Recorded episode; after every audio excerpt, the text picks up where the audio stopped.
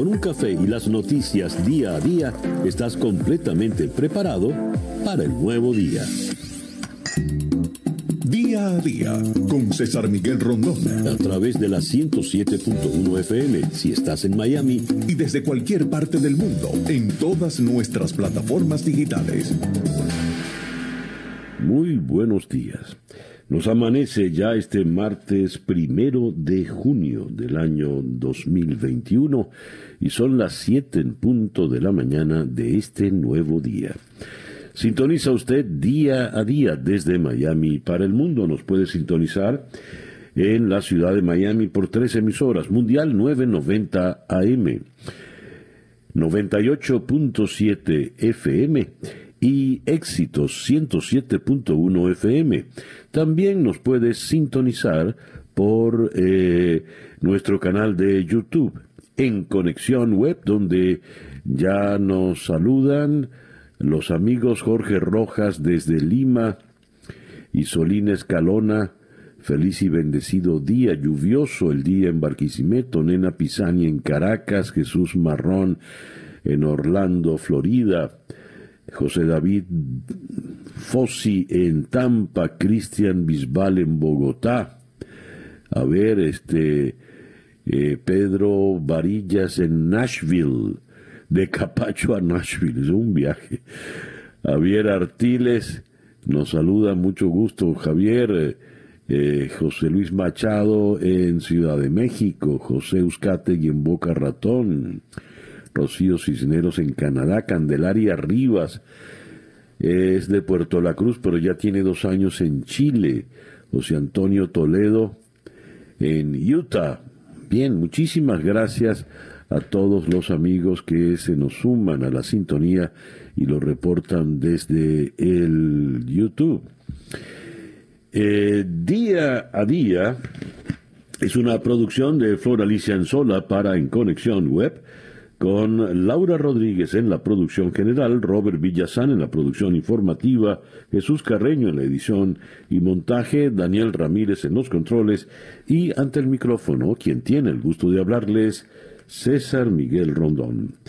Día a día es una presentación de South Day Toyota y South Day Kia Miami, los dealers donde nos aseguramos que salgas con tu auto feliz y satisfecho. Y hoy queremos darle la bienvenida a un nuevo patrocinante, Z. Z, tu aliado tecnológico y único partner Titanium de Dell en Venezuela, que te llevará un paso adelante. Muchísimas gracias a los amigos de Z por confiar en nosotros. El reloj indica que ya son las 7 y 3 minutos de la mañana. Calendario lunar. Desde las 5 y 7 minutos de la mañana tenemos a la luna menguando en Pisces. La luna de Pisces es la luna de la entrega y la compasión, así la definen en el calendario astrológico. Con esta luna hay una gran inquietud por la espiritualidad, es excelente para el retiro, la contemplación y la introspección más que en ningún otro momento las cosas no son lo que aparentan ser y la confusión podría ser fuerte a la hora de tomar decisiones. Es una buena luna para meditar, para rezar, es la luna de la caridad, es también dice aquí una luna propicia para todo lo que tiene, tiene que ver con el mar. Entonces, para el día de hoy, el primer día del sexto mes del año, ¿Qué le parece a usted? ¿El año va rápido o va lento? depende, ¿no? Todo depende no solo del cristal con que se mire, sino en dónde esté usted parado según sus expectativas. Pero lo cierto es que entramos ya en el sexto mes del año y el resumen astrológico de este primer día es Luna menguante en Pisces, Sol en Géminis y Mercurio retrógrado cuando nos amanece este martes primero de junio del año 2021 y que sea este para todos en cualquier rincón del planeta que usted se encuentre el mejor día posible. Y a las siete y cinco minutos de la mañana escuchemos ahora el reporte meteorológico en la voz de Alfredo Finale. Muy buenos días, Alfredo. Hola, ¿qué tal César? Muy buenos días para ti, para todos los amigos que están en sintonía en este martes primero de junio del 2021.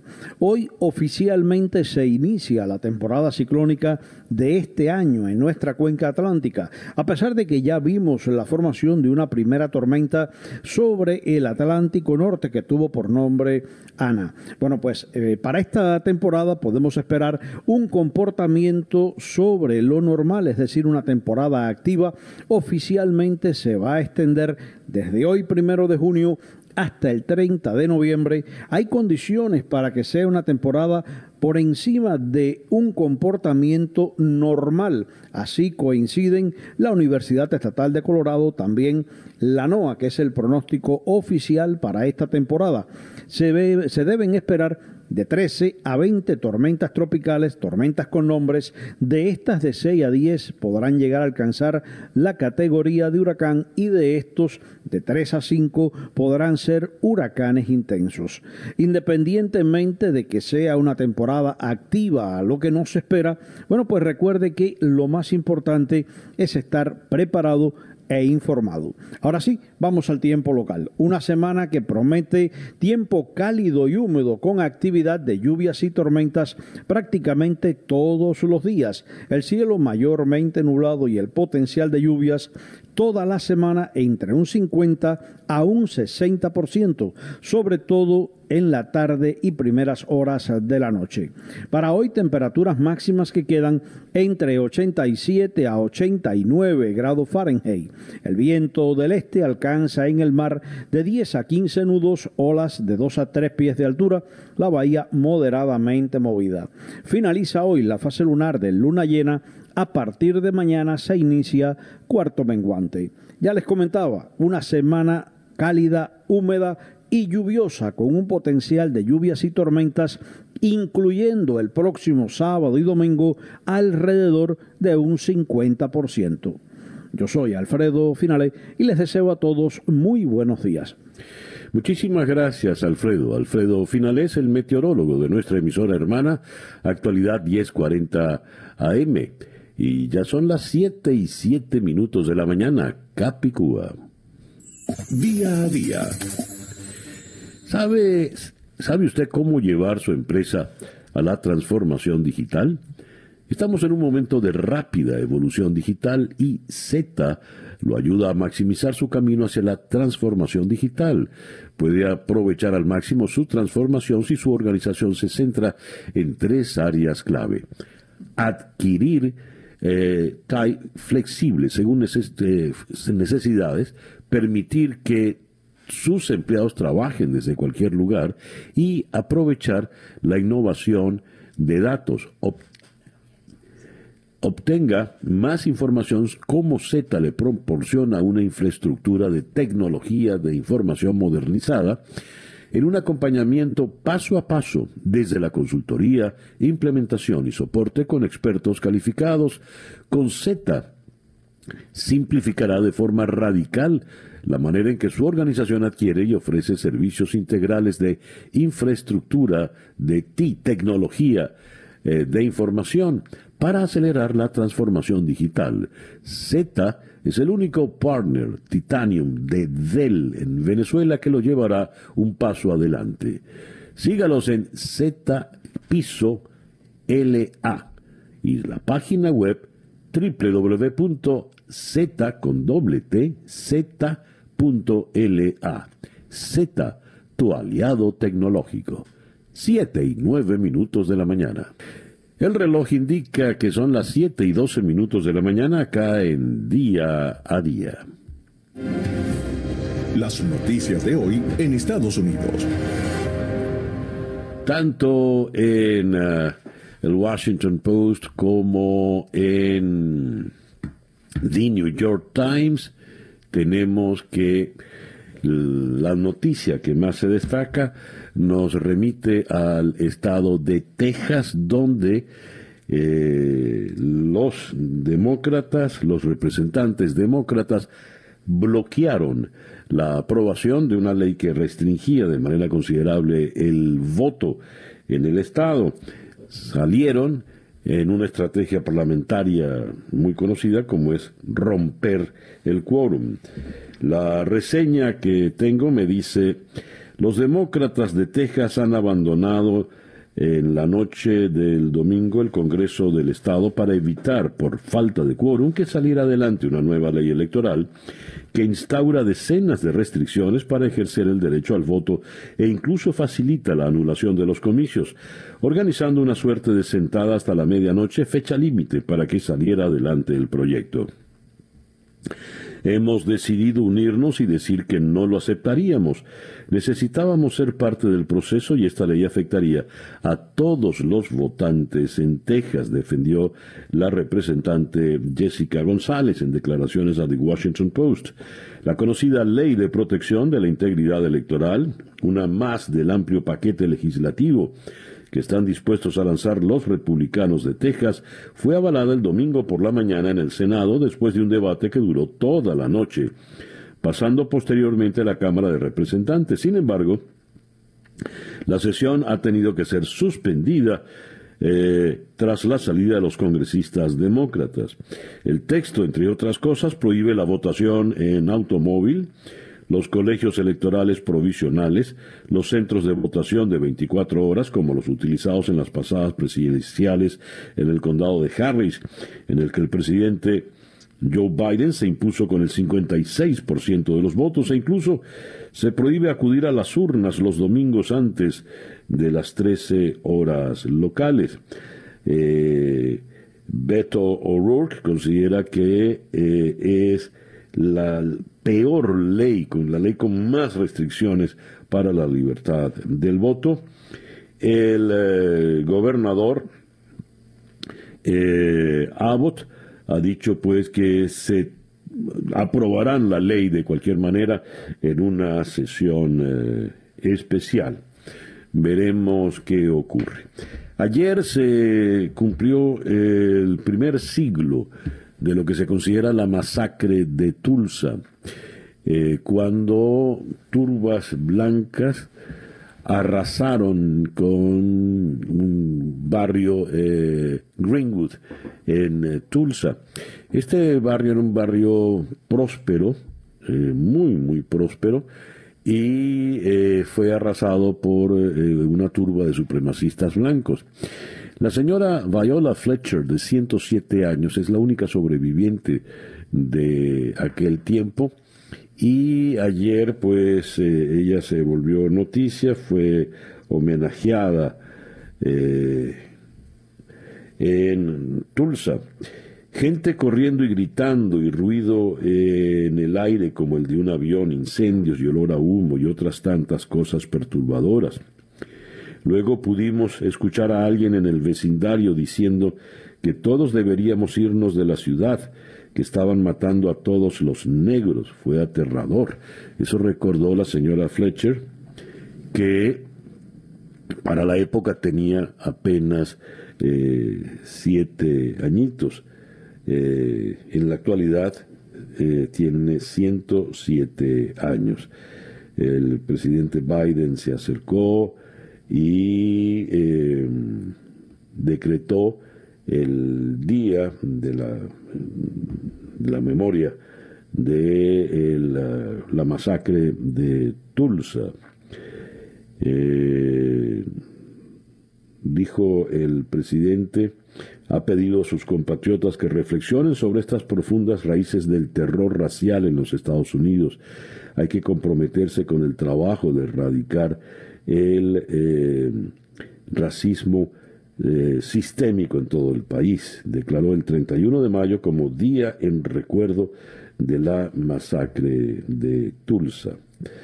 Y eh, hablando del presidente Biden, declaró que en su próxima reunión con su homólogo ruso Vladimir Putin, prevista para el 15 y 16 de este mes, planteará que Estados Unidos no permitirá el abuso de derechos humanos. Me reuniré con el presidente Putin en un par de semanas en Ginebra, dejando claro que no, no nos quedaremos quietos y dejaremos que abuse de los derechos humanos. Esto cuando Putin ya había advertido que dará señales incómodas para Estados Unidos en las próximas eh, días. Varias señales que Moscú dará en los próximos días serán incómodas para los estadounidenses, ha avisado sin proporcionar detalles adicionales eh, la agencia de noticia rusa Sputnik. Y eh, tenemos eh, en el plano de la infraestructura del transporte, no tenemos tiempo ilimitado, dijo el secretario de Transporte sobre los acuerdos de gastos de infraestructura. El secretario de Transporte Pete Buttigieg dijo que se está agotando el tiempo para llegar a un acuerdo bipartidista sobre gastos de infraestructura, advirtiendo que los demócratas podrían aprobar la medida sin apoyo republicano en caso de ser necesario. El presidente Biden ha dicho claramente que la inacción no es una opción y no tenemos tiempo ilimitado, dijo el secretario Buttigieg. El presidente espera que hagamos algo. El reloj indica en este momento las 7 y 18 minutos de la mañana acá en día a día. Estas son las noticias de Venezuela. A ver, lo más importante, se han liberado los ocho militares secuestrados por la guerrilla disidente de la disidencia de la FARC. Eh, según la reseña de Europa Press, ocho militares venezolanos secuestrados en el mes de abril en Apure, en la frontera entre Venezuela y Colombia, por las disidencias de la ya extinta guerrilla de la FARC han sido liberados. Así lo anunció el director de la ONG Fundaredes, Javier Tarazona, a través de sus redes sociales, y lo ha confirmado después la Fuerza Armada Bolivariana en un comunicado en el que ha precisado que los militares han sido rescatados el lunes, ese es el verbo, rescatados. Eh, tenemos conocimiento de la liberación de los ocho prisioneros de guerra que estaban en manos del grupo terrorista de las FARC en su frente décimo, según Tarazona. Asimismo, ha precisado que Fundaredes ha recibido información de que algunos militares liberados se han comunicado con sus familiares y algunos ya están en Caracas. Ahora bien, eh, la versión de la Fuerza Armada eh, dada a conocer por el general eh, Padrino López dice que la, la Fuerza Armada confirma ha detallado que los ocho militares han sido rescatados en el marco de la Operación Águila Centenaria veníamos llevando a cabo ingentes esfuerzos a fin de lograr la recuperación de los hermanos patriotas a quienes felizmente ya tenemos con nosotros sanos y salvos. Cita textual del comunicado de la Fuerza Armada. Pero por lo visto no fue tal rescate ni tal operación, sino una suerte de tregua. Y en este contexto, el, eh, el dirigente tachirense Walter Márquez, puso en el tuit, escribió en el tuit lo siguiente. El gobierno de Maduro y el alto mando militar fueron derrotados en el Alto Apure y llegaron a acuerdos con las FARC-EP hace tres días, retiraron el CONAS del área y opera un reducido grupo en la Escuela Básica de la Victoria y alcabalas militares La Victoria Guasdo Alito, todas desmanteladas. Grupos irregulares de las FARC retornan al sector donde hubo confrontación armada con la Fuerza Armada Nacional Bolivariana. Se movilizaron seis vehículos con irregulares vía el Nula y el Ripial. El gobierno acordó una agenda secreta con la subversión para la liberación de ocho rehenes o prisioneros de guerra, de manera tal de que no fueron liberados, no fue tal operación, se rindieron las poderosas Fuerzas Armadas que comanda eh, para la revolución del general Padrino López. Y es así como logran la liberación de los ocho eh, detenidos.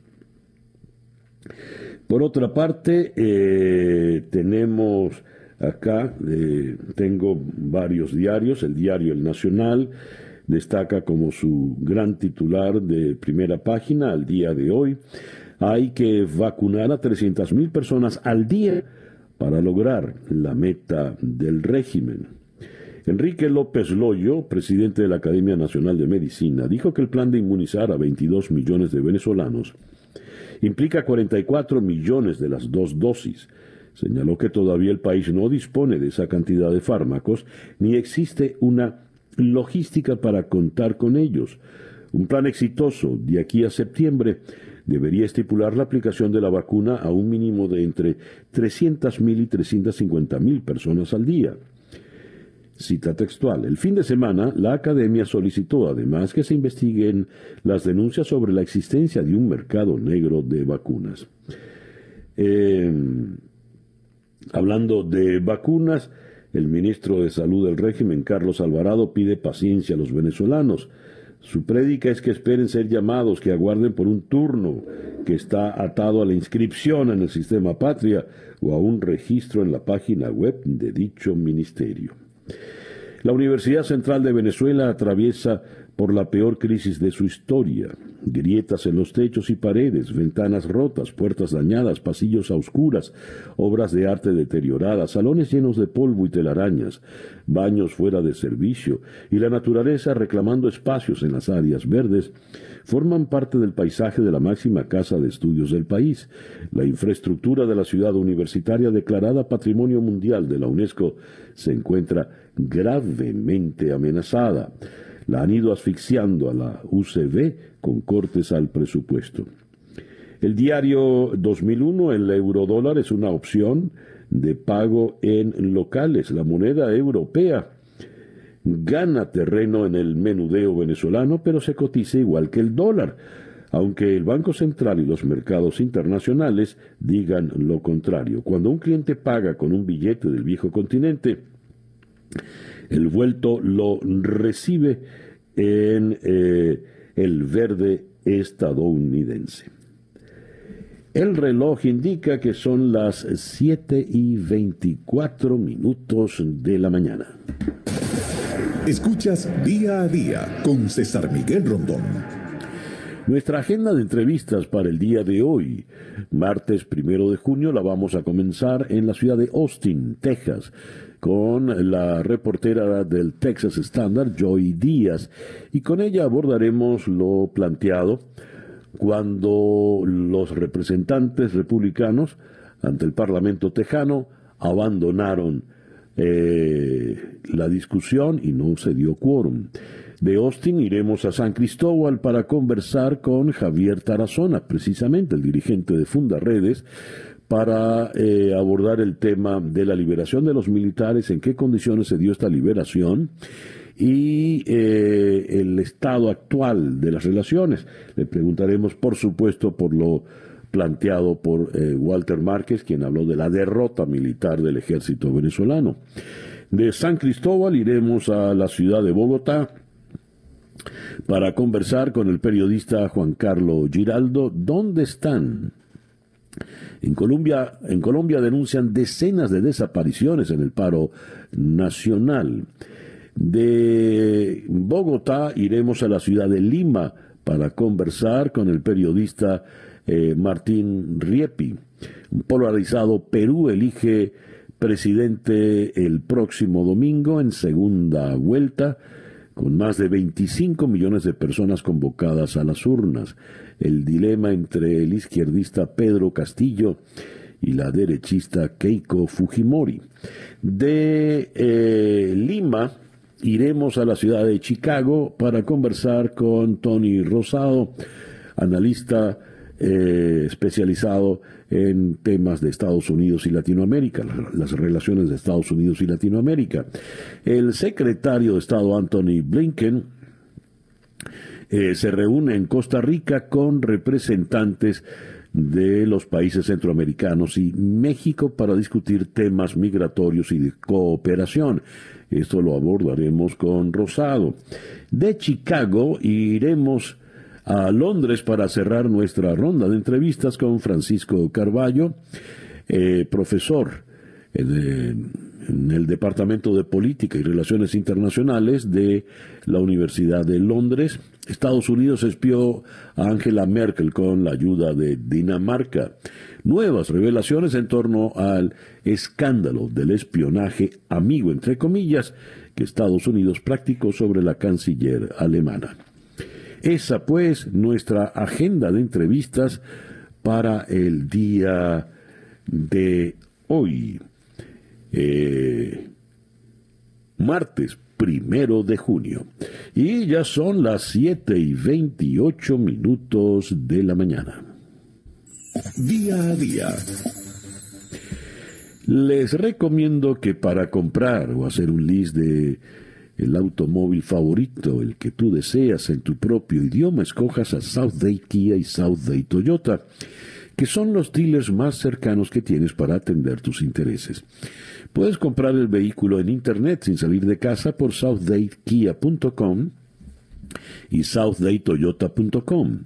Una vez elegido tu vehículo y cerrado el proceso de compra en South Day Kia o en South Day Toyota, ellos lo llevan a la puerta de tu hogar en menos de 24 horas. Llama al 786-673-8130. En las redes sociales, arroba Kia, arroba Southday Toyota en Instagram, Facebook y Twitter. Y acompáñanos en la aventura Fearless Southday y síguenos en Southday Toyota y Southday Kia en Instagram. Todas las mamás van a tomar el control de sus carros. Southday Toyota y Southday Kia Miami. Y eh, tengo un tip especialmente para los venezolanos que se acogieron al TPS. Southgate Group te ofrece financiamiento especial. Ellos son inmigrantes como tú, te entienden y por eso te invitan a que los visites. Southgate Kia, Miami y Southgate Toyota, los dealers donde nos aseguramos que salgas con tu auto feliz y satisfecho. Son las 7 y 30 minutos de la mañana, una pequeña pausa y ya regresamos con nuestro editorial en día a día. Para estar completamente informado, antes de salir y que usted debe conocer, día a día, con César Miguel Rondón. Escuchas día a día con César Miguel Rondón. 7 y 32 minutos de la mañana. El editorial con César Miguel Rondón. Leo estas frases que vienen en el comunicado de la Fuerza Armada Nacional Bolivariana a propósito de la liberación de los ocho militares venezolanos que eran eh, rehenes en manos de la guerrilla disidente de las FARC. Veníamos llevando a cabo ingentes esfuerzos a fin de lograr la recuperación de los hermanos patriotas, a quienes felizmente ya tenemos con nosotros sanos y salvos, dice el comunicado. Y agrega que continuamos con la búsqueda de los otros dos efectivos que estarían con los grupos irregulares. Además de garantizar que los rescatados reciben atención médica especializada, la Fuerza Armada Nacional Bolivariana repudia las manifestaciones mediáticas y palangristas de opinadores de oficio que han pretendido politizar la violencia encarnada por las facciones terroristas en las fronteras en la frontera colombo-venezolana y específicamente una situación tan horrible como esta. Garantizamos que la Fuerza Armada Nacional Bolivariana continuará combatiendo a las organizaciones delictivas que pretendan utilizar el sagrado territorio nacional para ejecutar, ejecutar delitos transnacionales que afecten la paz, el desarrollo y la estabilidad del país. Fin de la cita. Uno lee esto, ese lenguaje ampuloso, militar, como para decirlo con, con voz de mando ante una parada militar, ante un desfile el 5 de julio, y dice, caramba, qué gloriosas las Fuerzas Armadas. Pero la realidad nos dice lo contrario. Esas Fuerzas Armadas Nacionales Bolivarianas, como hemos leído en las noticias y lo ha dicho Walter Márquez, no lograron ningún rescate en una operación militar. Fue parte de una tregua, de una rendición militar que lograron la liberación. Estamos hablando de un ejército venezolano con su supuesto poderío que se enfrentó a un grupo de guerrilleros de disidentes de una disidencia. Y estos disidentes pudieron poner en jaque y derrotar militarmente, según los reportes que nos vienen, eh, a todo nuestro ejército. Entonces, cuando uno lee este lenguaje fanfarrón, pues no puede menos que indignarse, porque si algo está claro que no logran garantizar, es que el sagrado territorio de la patria permanezca libre de eh, grupos terroristas. No logran su trabajo militar y tampoco el otro. 7 y 35 minutos de la mañana acá en día a día. El reloj indica 7 y 38 minutos de la mañana. Escuchemos ahora el coronavirus update en la voz de Juan Camilo Gómez. Buenos días, Juan Camilo. Buenos días, César Miguel. Hoy martes amanecemos en el estado de Florida con más de 18 millones 700 mil dosis de COVID-19 administradas. Hay más o menos 8 millones 350 mil personas completamente vacunadas, que corresponden a casi 39% de nuestra población. Muchísimas gracias, Juan Camilo. Juan Camilo Gómez es nuestro compañero en la emisora hermana Actualidad 1040 AM en la ciudad de Miami. Y vamos ahora con las noticias de América Latina, acá en día a día. El reloj indica 7 y 39 minutos. Noticias de Latinoamérica. Comenzamos por Colombia. Colombia le propone a la Comisión Interamericana de Derechos Humanos adelantar la visita que había retrasado para revisar la situación desde que comenzaron las protestas el 28 de abril así como que una delegación llegue al país del 7 al 11 de junio. En una carta, la vicepresidenta y canciller colombiana Marta Lucía Ramírez invita a la comisión a una audiencia privada el 7 de junio en Bogotá junto a la Fiscalía, la Procuraduría y la Defensoría del Pueblo. En otra información, eh, la policía colombiana abrió investigaciones disciplinarias contra 10 miembros de esa institución por no haber actuado contra civiles a los que el pasado viernes se les vio disparando contra manifestantes en Cali durante una protesta contra el gobierno. En las redes sociales circulan videos en los que la gente denuncia que hombres de civil portando armas dispararon contra quienes participaban en una protesta en Cali capital del departamento agroindustrial Valle del Cauca. A propósito de Colombia, en la edición del País de Madrid de hoy, hay una entrevista eh, en exclusiva muy desplegada al presidente Iván Duque. No voy a permitir que nadie desangre a Colombia, dice él. Iván Duque intenta recuperar la iniciativa en medio de la mayor revuelta de los últimos 70 años, una ola de protestas las que se han producido cerca de 50 muertos y 2.000 heridos. El presidente Duque, en la entrevista a El País, trata de precisar las dimensiones de las acciones callejeras, comillas. Hay protestas pacíficas y un clamor de los ciudadanos que escuchamos y respetamos.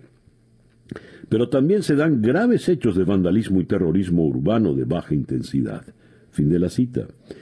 El presidente colombiano reconoce episodios de abusos policiales que dice se han investigado y sancionado, pero no acepta que sean algo sistemático y advierte contra las protestas violentas. Dice, desangrar a un país, cerrarle las arterias para buscar el colapso del aparato productivo, es algo irracional que no podemos aceptar. Eso viola los derechos de todos, dijo textualmente el presidente Duque, citado hoy en la primera página del país de Madrid. Por otra parte, en el Perú los candidatos Keiko Fujimori y Pedro Castillo se enfrentaron en el segundo y último debate donde la derechista lanzó una lluvia de propuestas de gasto público frente a su rival izquierdista, que trató de convencer apelando a su honestidad y a su origen humilde. Eh, a lo largo de casi tres horas de extenso debate, la hija y heredera política del expresidente Alberto Fujimori no paró de disparar propuestas económicas y tildar a Castillo de machista y tirapiedras por los ataques a una comitiva fujimorista en la víspera en la sureña ciudad de Arequipa, sede del debate. Y siguiendo en el Perú, la candidata Fujimori juró preservar la democracia y nuevamente pidió perdón por los errores cometidos por su partido en un acto en el que estuvo presente el líder opositor venezolano Leopoldo López y el escritor Mario Vargas Llosa de forma remota. Quito el gobierno del presidente Guillermo Lazo anunció un ambicioso plan de vacunación contra el coronavirus para inmunizar a 9 millones de personas en 100 días. En ese periodo se plantea abrir puntos de inmunización fijos en base al padrón electoral, además de brigadas móviles que deben llegar a sitios apartados del país.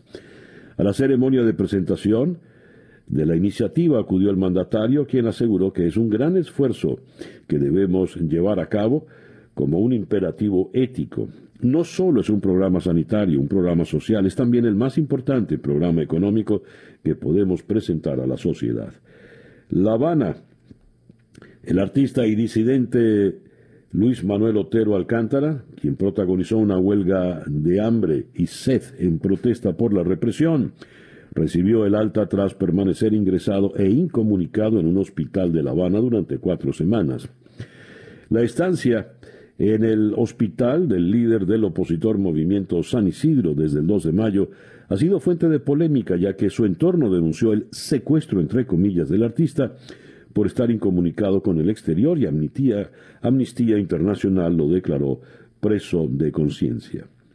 En El Salvador, el presidente Nayib Bukele cumple eh, hoy dos años de mandato en medio de una tensa situación por la destitución de los magistrados constitucionalistas y del fiscal general por parte del Congreso.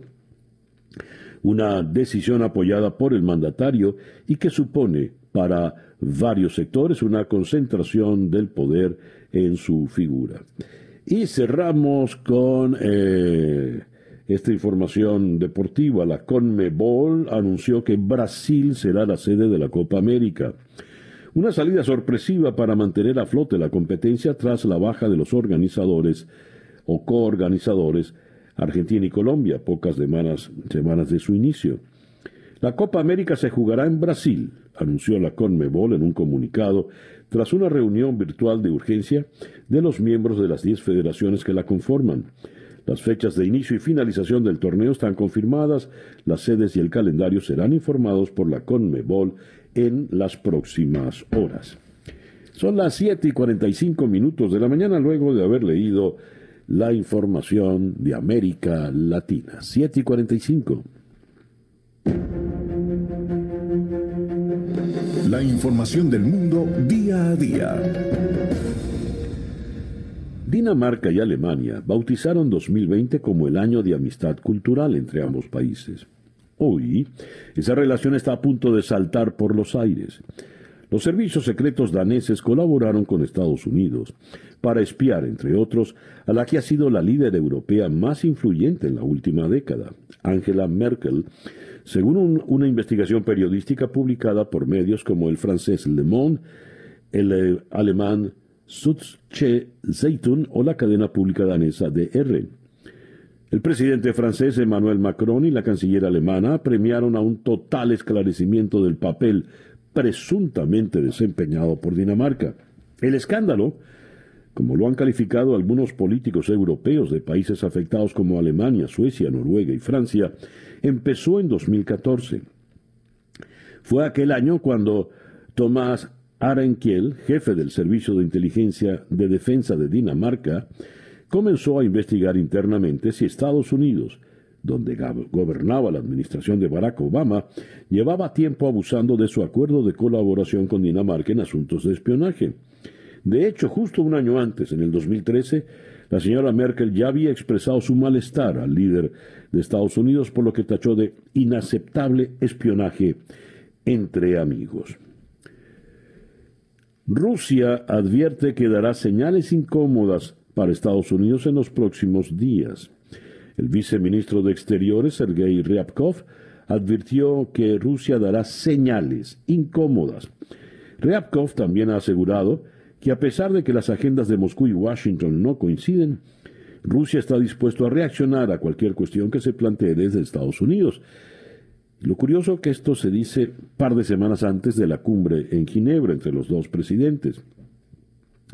Otra noticia vinculada a Vladimir Putin, el presidente ruso y su homólogo bielorruso Alexander Lukashenko han acordado que Minsk reciba un préstamo de 500 millones de dólares, después de un encuentro entre ambos mandatarios y en medio del aumento de las presiones sobre Bielorrusia por la crisis del aterrizaje forzoso de un avión en Minsk. El presidente del Parlamento Europeo, David Sassoli, ha reiterado que quiere seguir presionando a Bielorrusia para conseguir la liberación del periodista Roman Protasevich y su novia Sofía Zapega, detenidos tras el aterrizaje del avión por las autoridades bielorrusas. Marruecos reconoció, pasado el mediodía de ayer, en un comunicado de su Ministerio de Exteriores, lo que hasta el momento parecía negar, que el fondo de la crisis diplomática con España no radica en la acogida del líder del Frente Polisario, Brahim Gali, en un hospital de Logroño, sino en la postura de España respecto al Sahara Occidental. Rabat precisó algo que no había aclarado hasta el momento. La crisis no está limitada al asunto con un hombre, no comienza con su llegada ni terminará con su partida. Cita textual. Sin embargo, en declaraciones efectuadas el pasado mayo a diversos medios, el ministro marroquí de Asuntos Exteriores, Nasser Burita, declaró que la crisis comenzó el 17 de abril, cuando se hospitalizó a Gali en Logroño, aquejado de coronavirus. La diplomacia marroquí insistió en que no se trataba de que el dirigente del Polisario saliera del territorio, sino de que el gobierno español explicase su entrada y de que Gali compareciera ante la justicia. Cerramos en el Reino Unido. Eh, llevaban preparando la boda en secreto durante seis meses.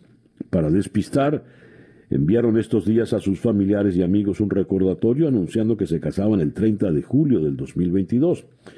Pero la fecha marcada por Boris Johnson y Carrie Simons era en realidad el 29 de mayo del 2021, aprovechando que el país estaría suficientemente entretenido con la final de la Champions entre el Chelsea y el Manchester City. La sorpresa fue doble, porque el Premier, dos veces divorciado y con un largo historial de infidelidades amorosas, decidía finalmente hacerse el nudo en una boda católica. La religión de Carrie y de la madre de Boris Charlotte y en la Catedral de Westminster. Downing Street confirmó finalmente la noticia y distribuyó la foto oficial. En fin, Israel. La oposición israelí se dispone a cerrar un pacto para formar un gobierno de amplia coalición con el objetivo de desalojar del poder al actual primer ministro en funciones, el derechista Benjamin Netanyahu, de 71 años, quien ocupa el cargo desde 2009. El dirigente de la oposición, Naftali Bennett, un nacionalista conservador, anunció en el Parlamento que va a aportar su decisivo apoyo a un gabinete de unidad nacional con el centrista Yair Lapid. Antes, tendrán que cerrar un pacto con siete partidos, de la derecha a la izquierda pacifista, además de contar con el respaldo externo de dos fuerzas políticas árabes en la Cámara. Son las 7 y 51 minutos de la mañana acá en día a día, luego de haber leído para ustedes la información del mundo. El reloj indica 7 y 54 minutos de la mañana. leíamos la noticia más importante en Estados Unidos, nos remite a el estado de Texas, puntualmente a su capital, Austin, donde el Senado aprobó lo que algunos consideran la ley con mayores restricciones al voto, pero luego los representantes demócratas abandonan la sala para que no haya quórum y aprobar la ley. Vamos hasta Austin, donde en la línea telefónica está la periodista de Texas Standard, Joy Díaz. Joy, muy buenos días, gracias por atendernos.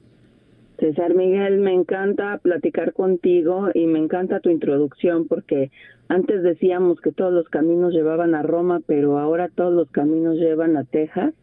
Siempre las historias dramáticas y este y controversiales nos traen aquí a mi estado y bueno, nos da una excusa para platicar. Pero fíjate que esta excusa em, es, es un poco alarmante porque ¿qué pasa? Que hay restricciones para los votantes.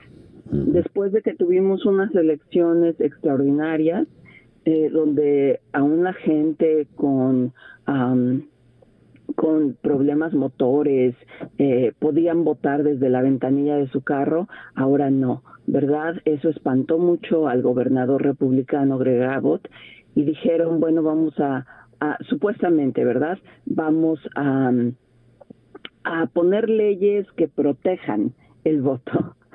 ¿De qué lo estamos protegiendo? Pues de los votantes nada más, ¿no? Y este Y, fíjate que ese dramático final de, de la legislatura lo vivimos también en el 2009. En el 2009 los demócratas hicieron lo mismo.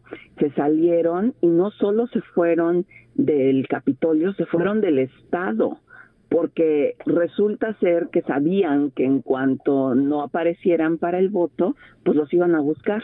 Y sí salieron a buscarlos, salió inclusive la policía del estado a buscarlos, pero estaban fuera del estado. En esta ocasión no necesitaron ser tan dramáticos porque lo único que necesitaban era que llegara la medianoche para que terminara la legislatura. Pero ¿qué pasa?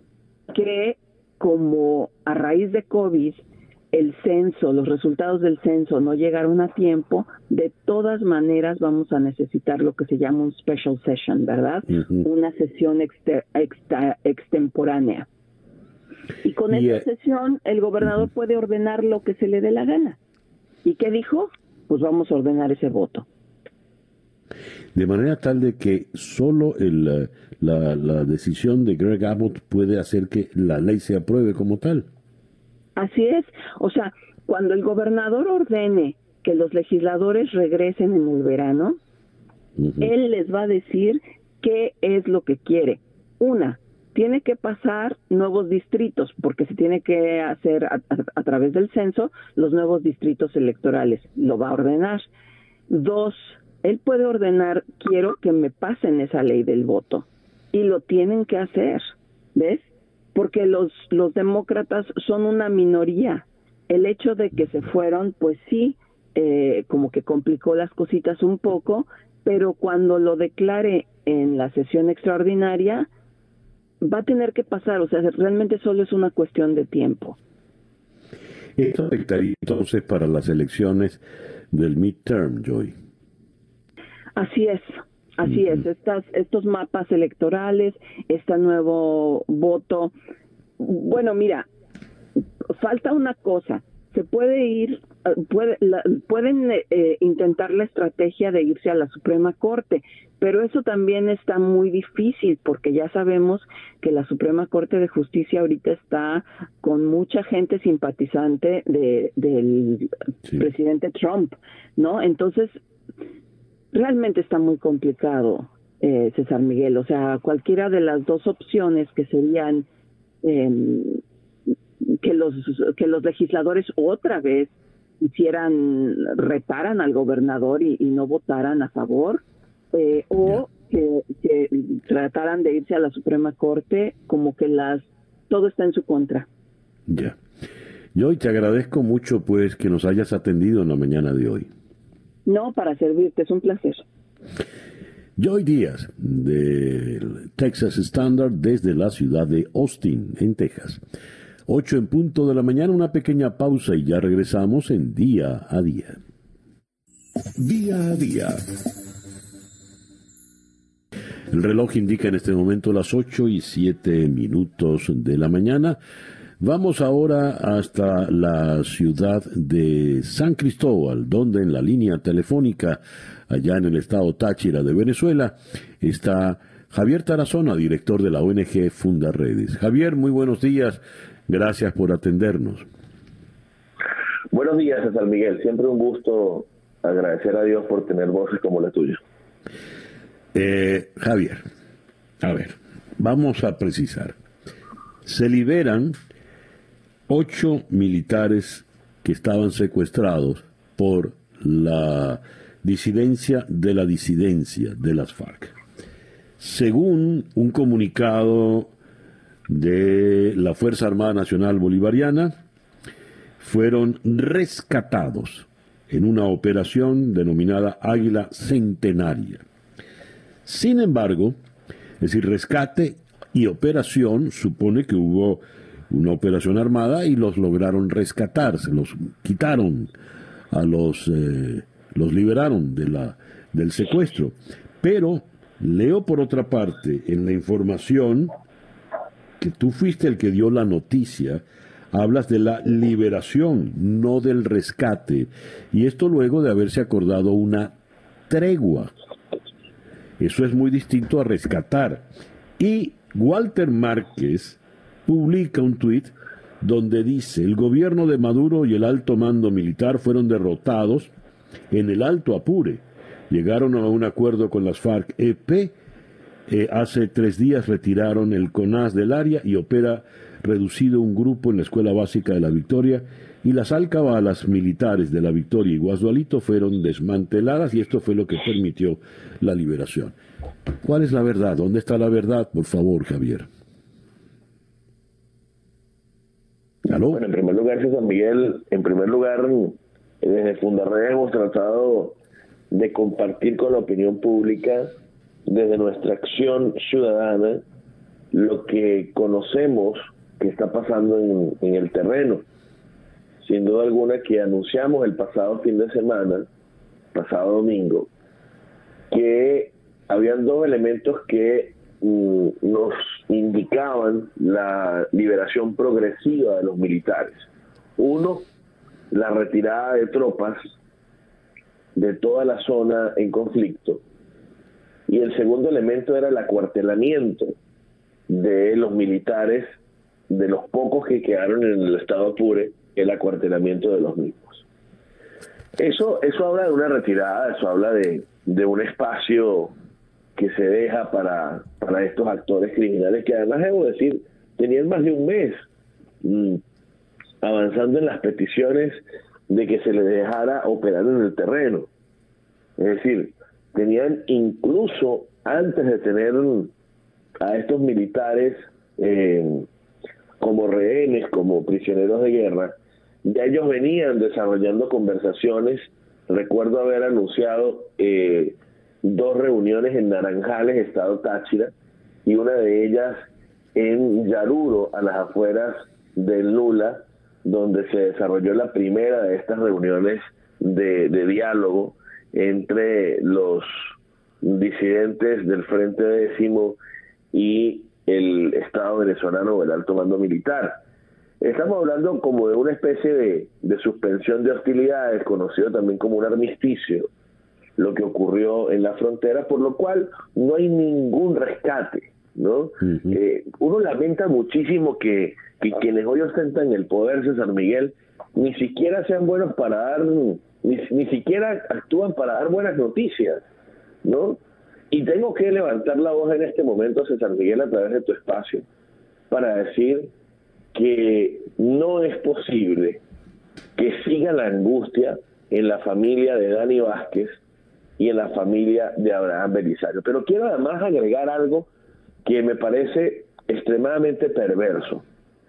La información que en Fundaredes manejamos de manera independiente es la presunción de que Abraham, perdón, de que Dani Vázquez, un sargento, Dani Vázquez, sargento de la Armada, ese sargento llegó a la victoria Luego de más de un mes de estar prácticamente deambulando por la selva, y este sargento fue, eh, bueno, llegó muy molesto, llegó eh, sin duda alguna incómodo por todo lo que le tocó vivir y trataba de inmorales a los jefes que encontró allí en, en esta en esta comandancia en la victoria.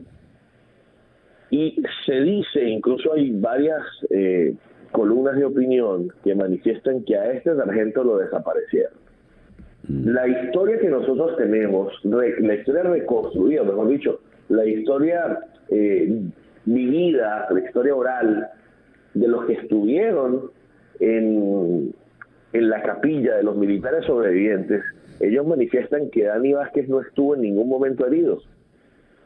Es decir, que Dani Vázquez estuvo además de siempre de pie, él llegó a la victoria y lamentablemente en este momento ni siquiera han sido capaces de comunicarse con su mamá. Lo que se presume es que a él lo estarían eh, por, su molestia, por la vehemencia que tiene y por lo público que pudiera hacer de esta operación que seguimos eh, indicando que fue que es sospechosa, que es una operación prácticamente de entrega la que hicieron con estos militares, a este militar lo estarían eh, encerrando en una unidad de pacientes agudos porque supuestamente él quedó eh, desequilibrado mentalmente luego de estar tantos días en la selva perdido. Javier, en este momento, ¿cuál es la situación? Eh, ¿Se replegó el ejército venezolano, la Fuerza Armada Nacional Bolivariana, cedió el terreno, se rindió, fue derrotado. ¿Qué, tenemos en este momento? Porque quedan dos desaparecidos. Señor Miguel, en este momento tenemos la pérdida de la soberanía. Tenemos tristemente que los grupos armados irregulares, incluso esta pequeña fracción con la que el Estado venezolano comenzó con una confrontación desde el 19 de septiembre, pero la más prolongada fue desde el 21 de marzo, quedamos en, pérdida como país. Quedamos con hombres caídos, quedamos en este momento con hombres desaparecidos, con más de 7.000 personas desplazadas, quedamos en este momento con ejecuciones extrajudiciales y hoy estaremos presentando a las 11 de la mañana en la opinión pública y quiero invitarle a que le haga seguimiento a esta, esta rueda de prensa que haremos hoy. Hoy presentaremos las casas de resguardo donde están los cabecillas del ELN y la FARC en Venezuela. Hoy le haremos público al mundo esta información. Javier, te agradezco mucho pues que nos hayas atendido en esta mañana. Un abrazo, César Miguel, que Dios te bendiga. Amén. Javier Tarazona es el director de la ONG Fundaredes desde la ciudad de San Cristóbal, en el fronterizo estado Táchira, fronterizo con Colombia, Venezuela. El reloj indica en este momento 8 y 15 minutos de la mañana acá en Día a Día. Sintonizas Día a Día con César Miguel Rondón. Hablando de Colombia, en la primera página del país de Madrid hoy se despliega ampliamente una entrevista que le han hecho al presidente Iván Duque el título dice No voy a permitir que nadie desangre a Colombia. Iván Duque, presidente de Colombia, intenta recuperar la iniciativa en medio de la mayor revuelta de los últimos 70 años, una ola de protestas en las que se han producido cerca de 50 muertos y 2.000 heridos. ¿Qué está pasando en Colombia? Vamos hasta la ciudad de Bogotá, donde en la línea telefónica está eh, el editor judicial de Red Más Noticias, Juan Carlos Giraldo. Juan Carlos, muy buenos días, gracias por atendernos. César, muy buenos días para ustedes, para todos sus oyentes. Es un placer estar nuevamente con ustedes. ¿Cómo está Colombia al día de hoy, cuando comienza el mes de junio? Bueno, es, complicado describir la situación que vive el país. Hay sectores en donde se vive una tensa calma, como esa es la ciudad de Bogotá, donde las manifestaciones pacíficas y las eh, protestas que terminan en hechos vandálicos se han ido eh, prolongando por días, pero ya no días consecutivos, o ya son en días aislados, mientras que en otros sectores como es en el Valle del Cauca, en diferentes ciudades de ese departamento y de otros como el Cauca, pues la situación sigue siendo muy complicada. A ver, Eh, ¿Dónde están? Se denuncian decenas de desaparecidos en el paro nacional. Eh, al menos 129 personas han desaparecido en un mes de paro nacional. ¿Qué nos, puede, nos puedes decir al respecto, Juan Carlos? Bueno, el día de ayer la Fiscalía General de la Nación, en conjunto con la Defensoría Nacional, que tienen un puesto de mando unificado, emitieron el último reporte sobre las investigaciones que se están haciendo en el marco de las manifestaciones y de los actos violentos que se han registrado. Frente al tema de desaparecidos, dice la Fiscalía que se han encontrado a 308 personas que habían sido reportadas como no localizadas, más no como desaparecidas, porque en muchos de estos casos ni siquiera hay una denuncia formal.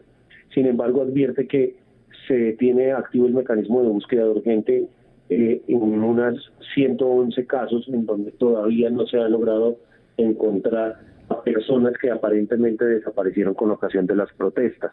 Y formalmente en este momento hay solo tres casos en el eh, sistema de búsqueda de la Fiscalía ESPOA por denuncias de presuntas desaparición forzada en el marco de este paro nacional. A ver, eh, la vicepresidenta y canciller ha dicho que la mm, Comisión Interamericana de Derechos Humanos puede adelantar su visita a Colombia, incluso para la próxima semana. Eh, esto es un, giro importante, ¿no? Y ¿Cómo se ha tomado esto allá en, Colombia? César, es una decisión muy importante. Eh, la comisión ha informado que vendría para el próximo 8 de junio y es relevante que venga en estos momentos, pues la semana inmediatamente anterior el país eh, había conocido la noticia de que Colombia no había permitido, que el gobierno no había permitido esa visita todavía, pues al parecer por temas de agenda. Esto abrió un boquete muy grande a sospechas de supuestas violaciones que se estén presentando en el país en el marco de todas estas protestas.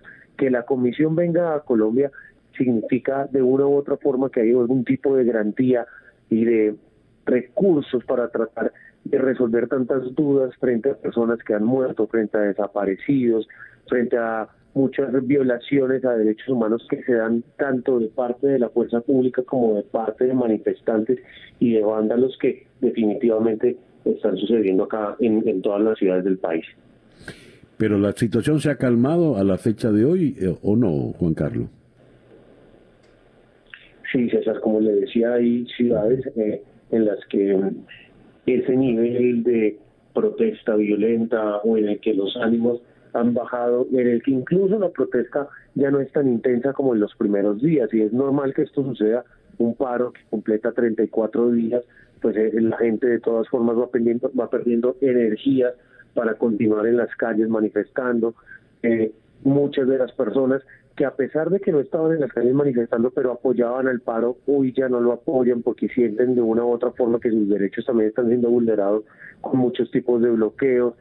El paro de una manera se ha deslegitimado por acciones en las que esos derechos se ven vulnerados, como el caso de una menor de edad que fallece en una ambulancia, eh, muchas personas que se ven afectadas porque no tienen oxígeno en medio de una pandemia, muchas cosas han eh, deslegitimado este paro y las negociaciones entre el Comité Nacional del Paro y el Gobierno Nacional pues parecen no avanzar. Entonces, hoy vemos un paro que tiene momentos de efervescencia, pero que en un 70% ha diezmado esos ánimos de la gente de seguir en las calles manifestando. Ya. Juan Carlos, muchas gracias por atendernos en la mañana de hoy. A ustedes, es un honor acompañarlos. Gracias. Juan Carlos Giraldo es el editor judicial de Red Más Noticias desde la ciudad de Bogotá. El reloj indica en este momento las 8 y 22 minutos de la mañana. Día a día con César Miguel Rondón. Y de la ciudad de Bogotá vamos ahora a la ciudad de Lima, donde en la línea telefónica está el periodista Martín Rieti. Martín, muy buenos días, gracias por atendernos. César, muchas gracias por la invitación. Es un gusto hablar contigo. ¿Estás en, en Lima o en Arequipa, Martín? No, en Lima en este momento. Ok, muy bien, gracias. Tendría, tendría algo más de sol si estuviéramos en Arequipa. Lima ha amanecido especialmente fría y lluviosa. Ah, caramba. A ver, pero en Arequipa fue el debate de cierre, ¿no? Así es, al sur del país, que es una plaza que más bien se ha decantado durante las últimas semanas a favor del candidato Pedro Castillo, una plaza difícil para Keiko Fujimori. Sin embargo, en una intención de descentralizar los debates, se decidió llevar eh, este último encuentro a una semana de las elecciones a Arequipa. ¿Y qué resultado, qué balance puedes darnos de ese, de ese debate? Bueno, en, en general, si en este momento tratamos de, desde una mirada externa, entender las elecciones peruanas, deberíamos decir que nuestra sociedad se ha polarizado en extremo. Tenemos dos candidaturas que han dividido a la población y el debate presidencial de alguna manera ha reflejado ello también. Podría decirse de forma desapasionada que Keiko Fujimori eh, tiene más experiencia en debates presidenciales, ella ha participado de varios, recordemos que esta es su tercera campaña presidencial, y en ese sentido se le vio acaso más aplomada, más agresiva también en el debate, mientras Pedro Castillo, el candidato eh, de izquierda en esta elección, eh, pareció titubeante e incluso hasta cansado. Sin embargo, nadie puede negar su arraigo popular y la enorme conexión que tiene con las masas, especialmente más deprimidas en, en Perú. ¿Qué tipo de propuestas o promesas hizo Castillo? Bueno, él eh, digamos, ha sido un festín de populismo este debate, si lo podemos poner de esa forma, tanto de un lado como de otro, ¿no? Incluso quienes señalaban que Keiko Fujimori eh, tenía o levantaba la bandera del modelo económico y la responsabilidad fiscal, lo que se escuchó fue eh, la dación de bonos, la promesa de transferencias directas económicas a la población, que yo no sé qué ministro de Economía podrá cuadrar en las cuentas fiscales. Por otro lado, en el caso de eh, Pedro Castillo, él eh, insistió con muchas de las promesas que ya en la campaña había explicado o tratado de explicar en el sentido de una mayor participación del Estado en la economía, un Estado bastante más presente en el mercado, en la vida diaria, eh, y, yo creo que los derroteros de la campaña han ido más o menos en, en, esas dos direcciones.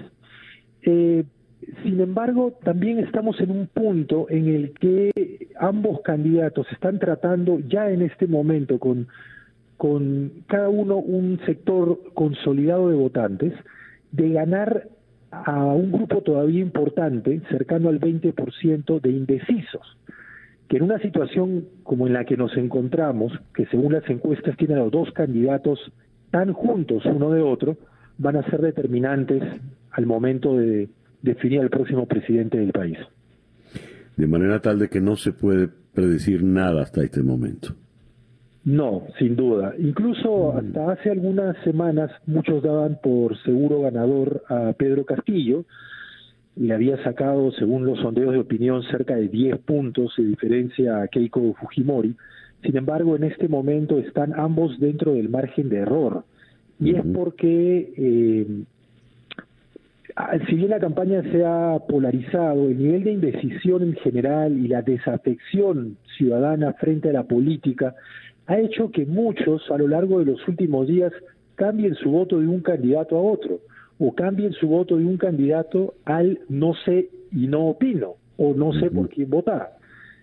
Y en ese sentido, yo creo que faltando seis días para las elecciones presidenciales, todavía no puede decirse en este momento si es que hay un claro favorito. A ver, eh, Martín eh, ha estado en estos días allá Leopoldo López, eh, destacado dirigente venezolano de la oposición, y abiertamente ha hablado eh, a favor de Fujimori, dijo, vengo del futuro y votar por Castillo es llevar Perú a, a lo que es Venezuela hoy en día. ¿Cómo fue recibido esto allá en el Perú? Bueno, aquí también depende del lado en el que uno se encuentre, porque mientras muchos consideraban el testimonio de Leopoldo López muy válido, importante, además pertinente en este momento, otros más bien consideraban esto una inmiscusión en los asuntos eh, peruanos por parte de un extranjero o incluso consideraban que era parte de la campaña de Keiko Fujimori, dado que él llegó en vuelo privado a Perú. Y entonces la primera pregunta fue quién le está pagando este vuelo privado, ¿no? eh, por supuesto hay eh, hay un movimiento importante, eh, especialmente encabezado por empresarios, pero también entre entre otros por pensadores y uno de ellos Mario Vargas Llosa que señala que la candidatura de Pedro Castillo es básicamente una versión andina de eh, las propuestas de Hugo Chávez en su momento. Muchos venezolanos en nuestro país, como parte de la enorme y penosa diáspora venezolana, también recuerdan que las promesas de Pedro Castillo ya las escucharon ellos en el año 1999. Eh, pero como dicen, pues nadie nadie obtiene experiencia en la cabeza de otro, ¿no? Entonces, y, y, también muchos consideran que las realidades no son las mismas y en ese sentido hay, hay también mucha, eh, mucha verdad, ¿no? No somos un país petrolero ni en, ni en las exactas circunstancias en las que Hugo Chávez llegó a la presidencia el año 99. Sin embargo, sin embargo, el fundador del partido de, de, por el que corre Pedro Castillo, si es alguien abiertamente marxista, leninista, así se presenta él, eh, y comparte mucho de lo que se propugnó entonces en el llamado socialismo del siglo XXI. Pedro Castillo, hay que entender, es un invitado en este partido, es un invitado. No tiene una formación de izquierda histórica, si lo quieren poner de esa manera. Sin embargo, por lo mismo de su condición de invitado, también se le siente endeble dentro de esa misma agrupación y por tanto es muy probable que el fundador de la misma y los congresistas que han entrado representando este partido sean quienes tengan la voz cantante dentro, dentro de este movimiento en caso llegue a la presidencia. Muy bien. Martín, muchas gracias por atendernos en esta mañana. No, gracias a ustedes por la invitación. Espero haberles aclarado algo, un panorama que incluso puede llegar a ser confuso para los mismos peruanos. Muy bien, muy bien. Muchas gracias, Martín. Estuvo muy bien. Martín eh, Ripel es eh, periodista de Latina Noticias y colaborador de la BBC allá en el Perú. Nos habló desde la ciudad de Lima. El reloj indica 8 y 30 minutos de la mañana. Hacemos una pequeña pausa y ya regresamos con Día a Día. Día a Día con César Miguel Rondón. El reloj indica 8 y 36 minutos de la mañana acá en día a día. Leo esta información. El secretario de Estado Anthony Blinken está en Costa Rica para reunirse con el presidente Carlos Alvarado y con representantes de México, Santo Domingo y los países de Centroamérica para tratar el problema migratorio. A ver, ¿qué está buscando el secretario Blinken en Centroamérica? ¿Qué aspira a lograr? Abordemos este tema con un experto en la materia como lo es Tony Rosado en la ciudad de Chicago. Tony, muy buenos días, gracias por atendernos. Muy buenos días, César, y mucho gusto en saludar a tu audiencia. Gracias. A ver, ¿cuál es la agenda? ¿Qué pretende el, el secretario de Estado Blinken en Centroamérica? Bueno, eh, de acuerdo a las comunicaciones oficiales del Departamento de Estado de los Estados Unidos, la visita del secretario Blinken a San José eh, tiene varios objetivos. El primero, obviamente, es eh, reforzar y tratar temas bilaterales eh, de común interés tanto para Costa Rica como para los Estados Unidos. El segundo es eh, tratar eh, general, en general y conjuntamente con representantes de todas las naciones centroamericanas, además de México y la Dominicana, temas de lo que ellos le han llamado las causas de la migración, eh, el fomento de la democracia en estas naciones, así como temas de oportunidades económicas, eh, con la intención de eh, coadyuvar en la creación de situaciones idóneas en todas estas naciones para que sus nacionales no se vean en la necesidad económica o por presiones políticas de emigrar hacia los Estados Unidos. Y finalmente va a tener también entrevistas individualmente con algunos de estos líderes de otros países ahí en San José, en donde se dice va a tratar temas como eh, la pandemia, las vacunas e inclusive el cambio climático.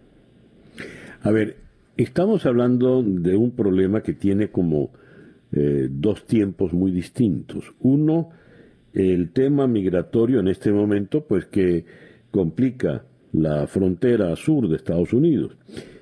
Eso es un tema a atacar ya. Y el otro es eh, ahondar en el por qué se da la migración. Pero eso es un problema que se puede atacar ya, pero es a largo plazo. ¿Dónde está la prioridad para el gobierno del presidente Biden? Bueno, yo creo que ambas cosas son prioridad y, y tiene toda la razón cuando dices que son dos temas separados, uno inmediato y el otro un poco más a mediano y largo plazo. Eh, yo creo que el interés es hacer ambas cosas. Tradicionalmente los Estados Unidos se han concentrado en la generación de un Estado más bien de policía en la frontera con México eh, para tratar de impedir eh, el ingreso de personas sin documentos a los Estados Unidos. Y la Casa Blanca de Biden eh, desea hacer lo mismo, primero que nada eliminando muchas de las políticas que consideran que fueron contraproducentes durante el gobierno de Trump pero por otro lado también para solucionar el problema de raíz, esto es crear mejores condiciones económicas y de ambiente político en estas naciones para que la gente, que en su mayoría no quiere emigrar, pero se ve en esa necesidad, pueda quedarse en sus países de origen. Entonces van a atacar las dos cosas.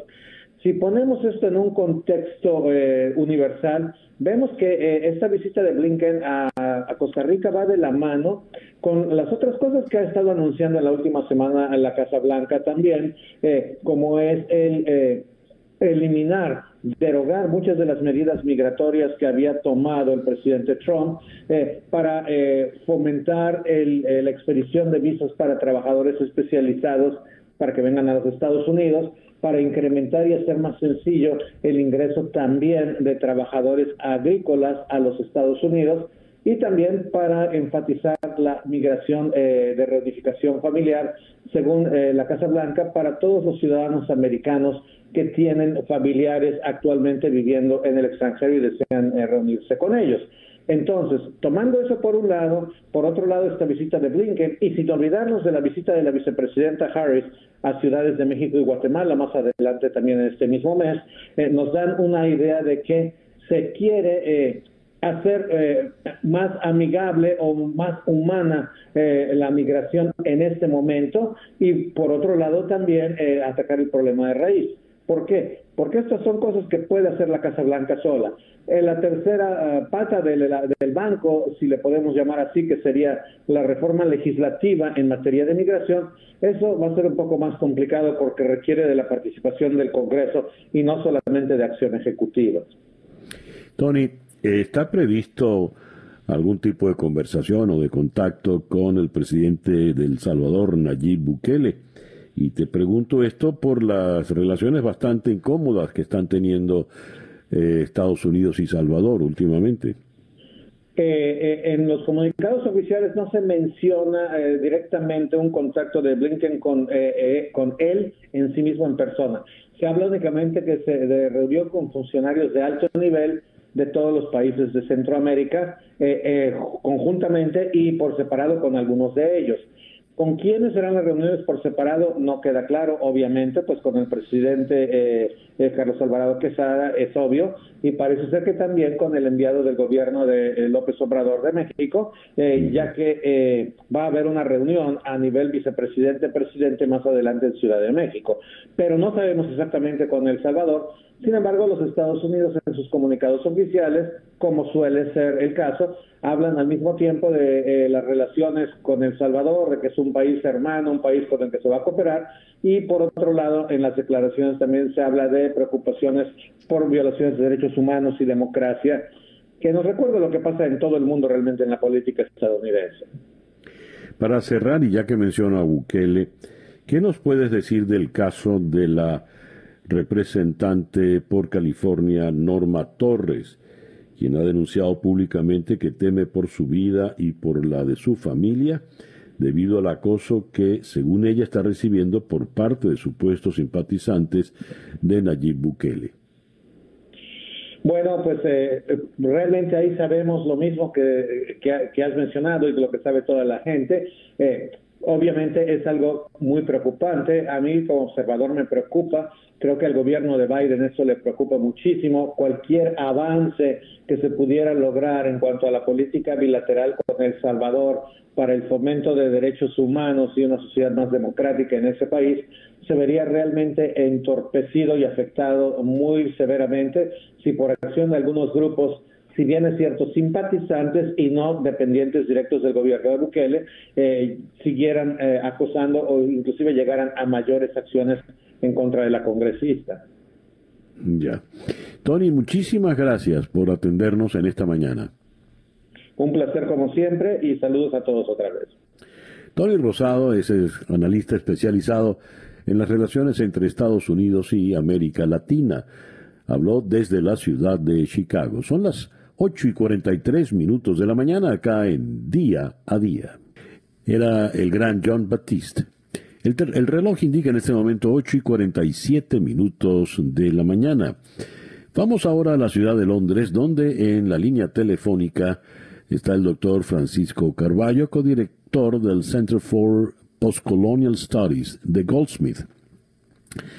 Él es profesor en el Departamento de Política y Relaciones Internacionales en la Universidad de Londres. Doctor Carballo, muy buenos días o muy buenas tardes para usted. Gracias por atendernos. Muy buenos días, César Miguel. Mucho gusto escucharlo. A ver, el escándalo del espionaje aliado o espionaje amigo que practicó Estados Unidos eh, sobre varias eh, figuras europeas, en especial la señora Merkel, ha vuelto al tapete. Pensábamos que ya eso se había apagado, pero ha vuelto al tapete porque ahora se ha descubierto que el, Servicio de Inteligencia de Defensa de Dinamarca tuvo una participación activa en todo esto. ¿Qué investigaban eh, y por qué esto vuelve a ser un escándalo día de hoy, Estamos ya tantos años?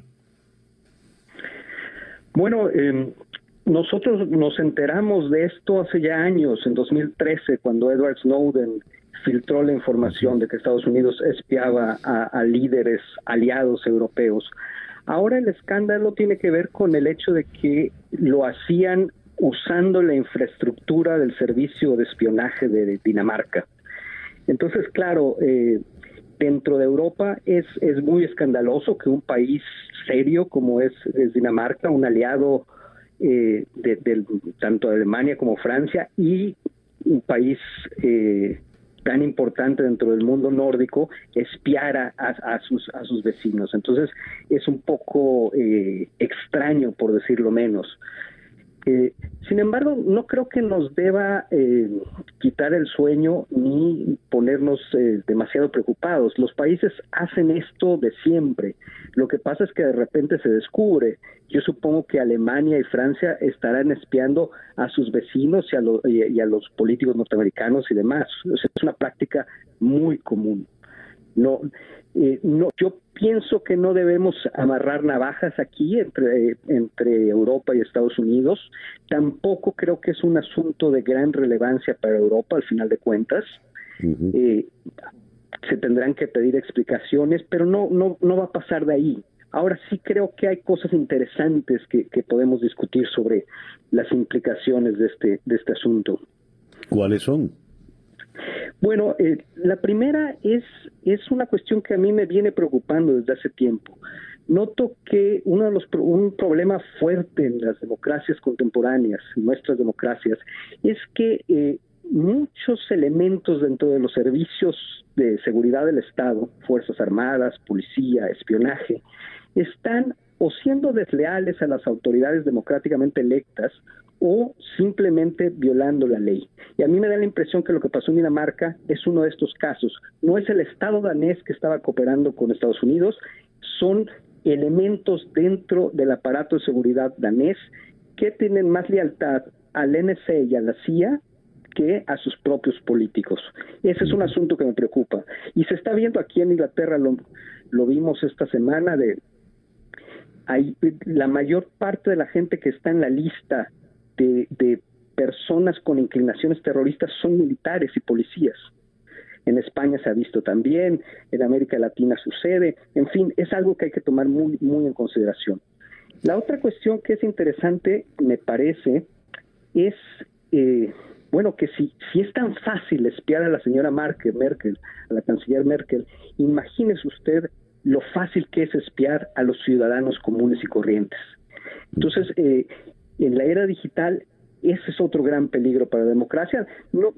Quizás no para la gente que no esté activa políticamente, pero sí para la gente que quiera legítimamente ejercer su derecho de protesta y que pueden ser fácilmente espiados. Y la tercera cosa que es interesante es que eh, esto demuestra que el Internet no es tan etéreo como a veces pensamos. El hecho de que hayan usado Dinamarca es porque los cables del Internet desembocan en Dinamarca. Ahí es donde está eh, la infraestructura europea, digamos, para acceder a la información. Entonces, finalmente, el Internet son cables, son estaciones, son, son materialidades que hacen que eh, se pueda, en este caso, espiar más fácil, ¿no?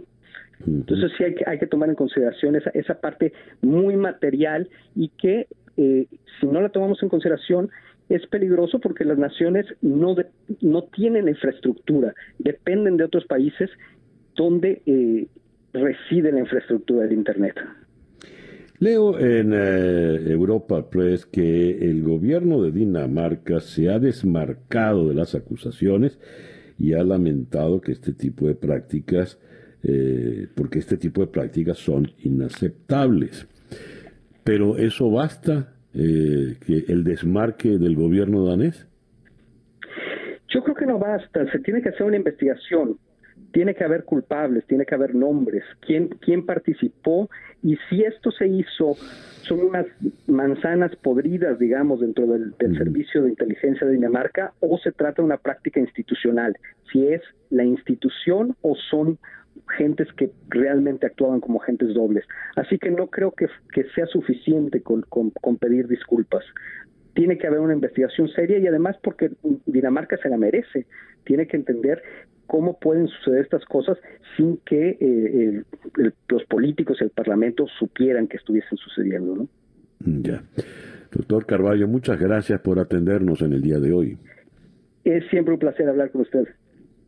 Muchos saludos y buenos días. Gracias. El doctor Francisco Carballo es el codirector del Center for Postcolonial Studies de Goldsmith. Es profesor en el Departamento de Política y Relaciones Internacionales en la Universidad de Londres. Nos habló obviamente desde Londres.